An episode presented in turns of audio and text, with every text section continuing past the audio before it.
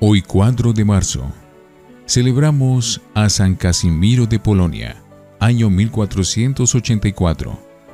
En su idioma, el polaco, Casimiro significa el que impone paz.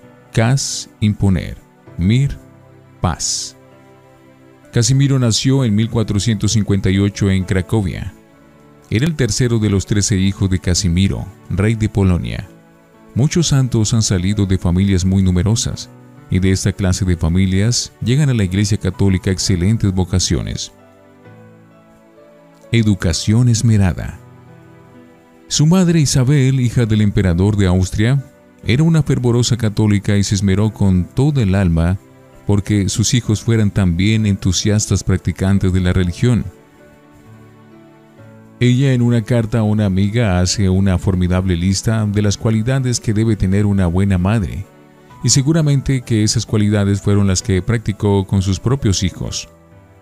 Y además de la educación que le dieron sus padres, Casimiro tuvo la gran suerte de que el rey le consiguieran dos maestros que eran buenísimos educadores, el padre Juan y el profesor Calímaco. El padre Juan era polaco y dejó fama de ser muy sabio y muy santo, pero su mayor honor le viene de haber sido el que encaminó a San Casimiro hacia una altísima santidad. El profesor Calímaco era un gran sabio que había sido secretario del Papa Pío XII y después estuvo 30 años en la corte del rey de Polonia ayudándole a la instrucción a los jóvenes. Calímaco dijo, Casimiro es un adolescente santo. Y el padre Juan escribió también, Casimiro es un joven excepcional en cuanto a virtud. Claro está que no basta con recibir una buena educación de parte de los papás y tener buenos profesores, sino que es necesario que el joven ponga de su parte todo el empeño posible para ser bueno. Pues de los otros doce hermanos de Casimiro, que tuvieron los mismos profesores, ninguno llegó a la santidad, y algunos hasta dieron malos ejemplos. En cambio, nuestro santo llegó a unas alturas de virtud que admiraron a los que lo conocieron y lo trataron. Sus virtudes. Dicen los biógrafos de San Casimiro que su más grande anhelo y su más fuerte deseo era siempre agradar a Dios.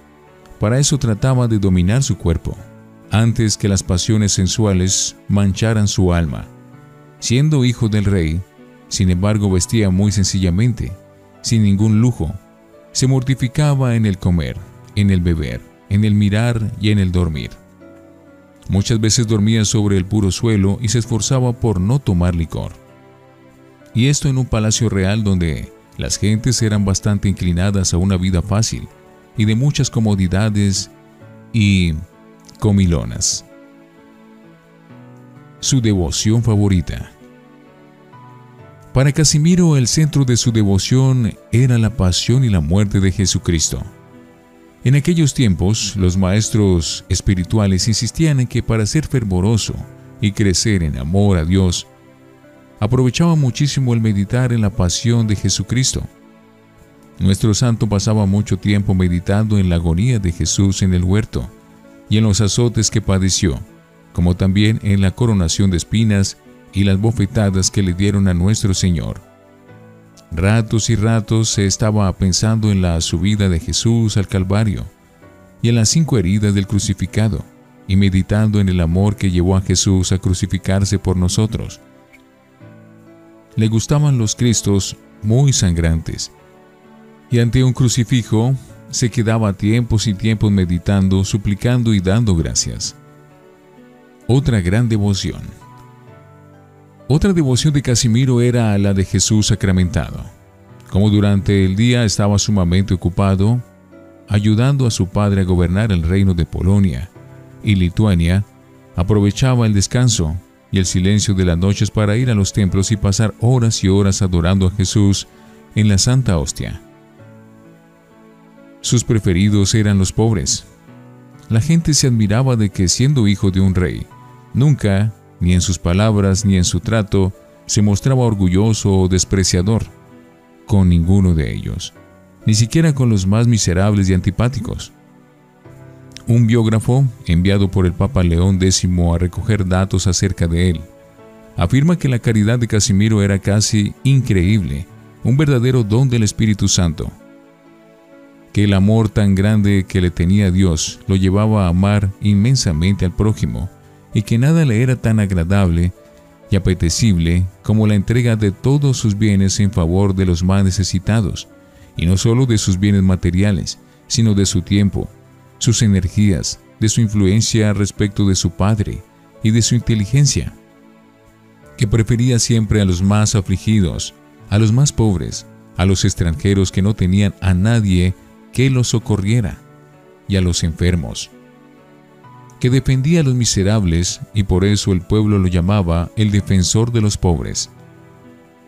Su padre quiso casarlo con la hija del emperador Federico, pero Casimiro dijo que le había prometido a la Virgen Santísima conservarse en perpetua castidad y renunció a tanto honroso matrimonio.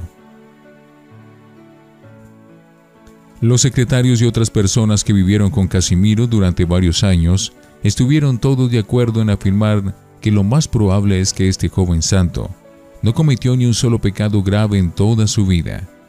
Y esto es tanto más admirable en cuanto que vivía en un ambiente de palacio de gobierno, donde generalmente hay mucha relajación de costumbres. La gente se admiraba al ver que un joven de 20 años observaba una conducta tan equilibrada y seria como si ya tuviese 60. A su padre le advertía con todo respeto, pero con mucha valentía, las fallas que encontraba en el gobierno, especialmente cuando se cometían injusticias contra los pobres, y el papá atendía con rapidez a sus peticiones y trataba de poner remedio.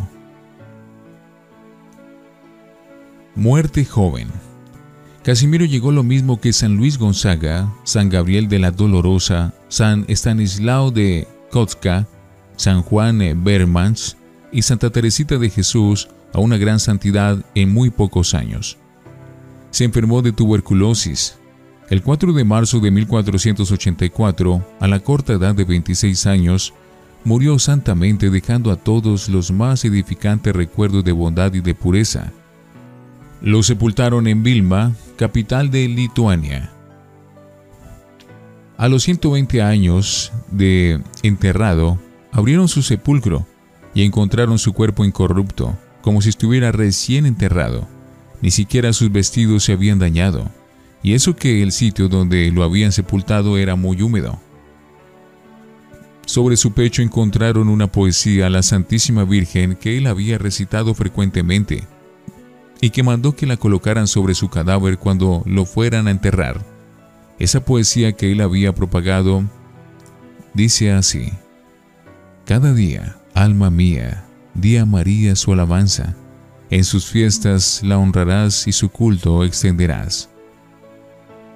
Hasta después de muerto quería que en su sepulcro se honrara la Virgen María, a quien le tuvo inmensa devoción durante toda su vida. San Casimiro trabajó incansablemente por extender la religión católica en Polonia y Lituania. Y estas dos naciones han conservado admirablemente su fe católica y aún en este tiempo cuando las gentes ven que está en peligro su religión, invocan al santo joven que fue tan entusiasta por nuestra religión. Y él demuestra con verdaderos prodigios lo mucho que intercede ante Dios en favor de los que lo invocan con fe. San Casimiro de Polonia, ruega por nosotros.